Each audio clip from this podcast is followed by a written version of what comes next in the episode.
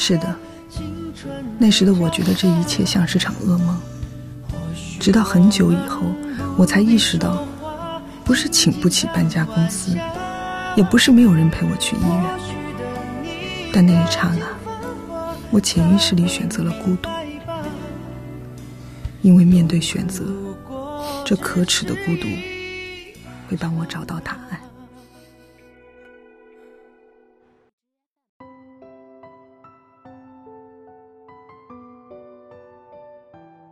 最近看《北京女子图鉴》，有一段是陈可换季重感冒，一个人去医院挂点滴，拿着吊瓶解不开裤子，求助陌生阿姨的时候，说着说着就哭了。回家一个人收拾东西搬家，搬不动摔倒在地上，索性就嚎啕大哭起来。突然一阵感同身受的心酸，大概每个人都有过那种孤独的感觉吧。高中毕业，离开家去上大学，或者去大城市闯荡工作，离开了保护壳的我们，以为自己无坚不摧，却总能在某个细节，突然腿软的想坐下，想回家。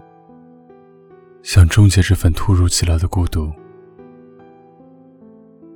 陈可说：“直到很久以后，他才意识到，不是请不起搬家公司，也不是没有人陪他去医院。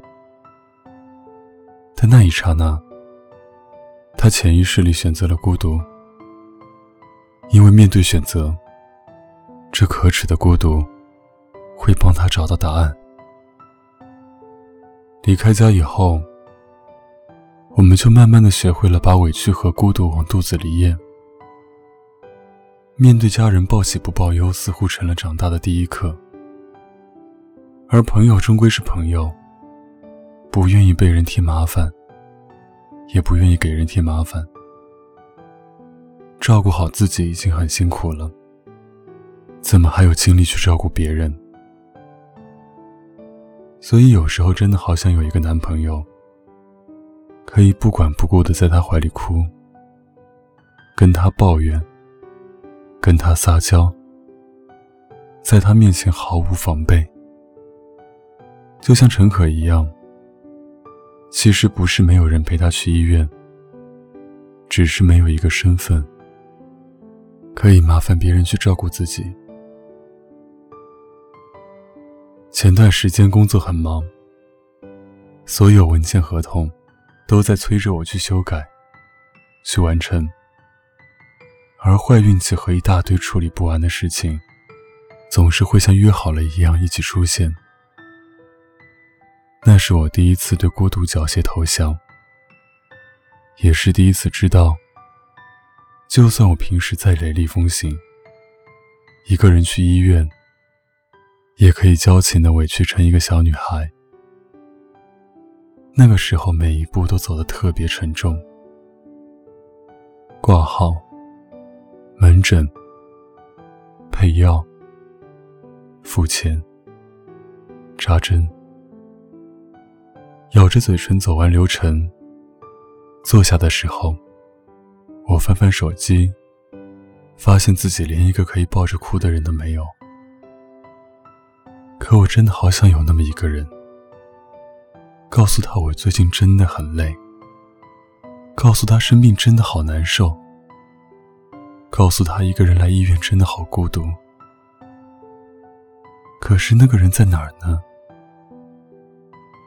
想喝口水，拧不开瓶盖，突然就崩溃的开始哭，就好像所有的事情一气呵成的聚集在一起。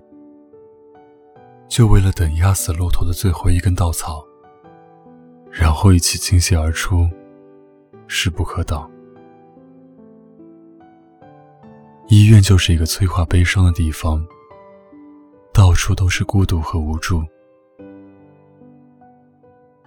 突然收到妈妈的微信，问我吃饭没有。我清了清嗓子，用云淡风轻的口气说：“最近太忙了，不小心得了肠炎，在挂盐水呢。立刻接到了妈妈的电话，责备我不好好吃饭，没有照顾好自己。我强压着哭腔敷衍了几句，匆匆挂了电话。长大大概就是这样，不愿意再给家人增添一丝一毫的负担。受了天大的委屈，想起家人也要咬着牙站起来，因为父母已经承担过了这种孤独，现在该我了。挂完盐水，自己吃了饭，打了个电话给朋友，吐槽了半个小时，跟他说：“我收回以前说一个人真好的那些屁话，我一个人一点也不好。”所以那个人快点出现吧。两个人的日子，总比一个人要来的轻松许多吧。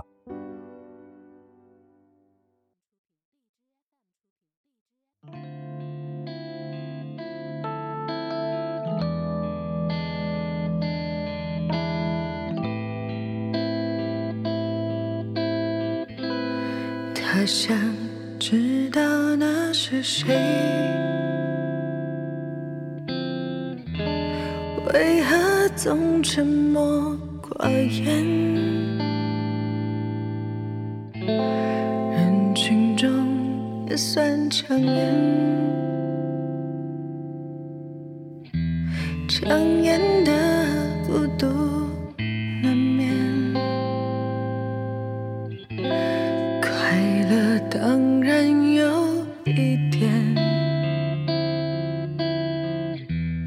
不过寂寞更强烈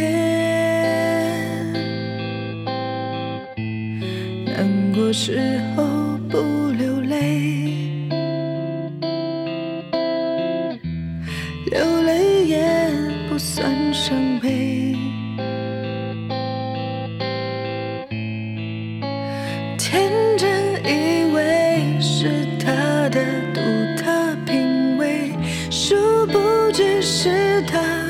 难以言喻的对决，字幕画面分割上演叠对叠，而谁是谁？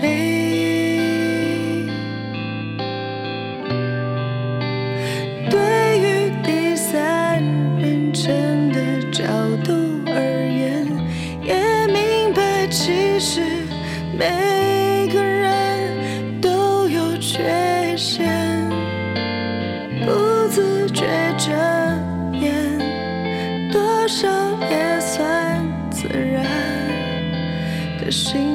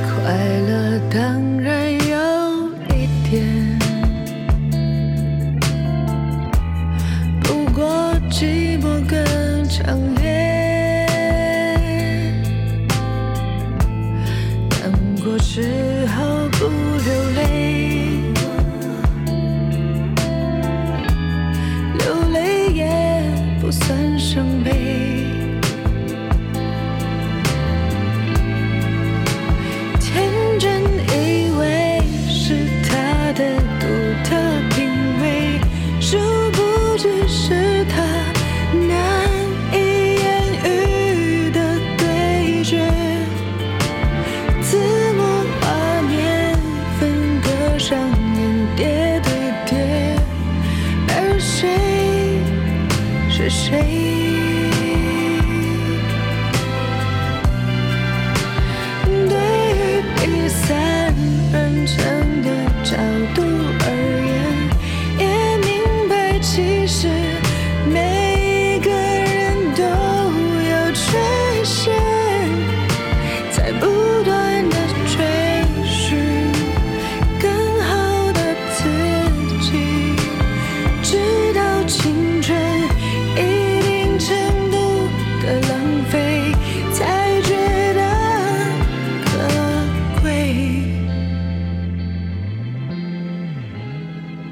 想知道那是谁。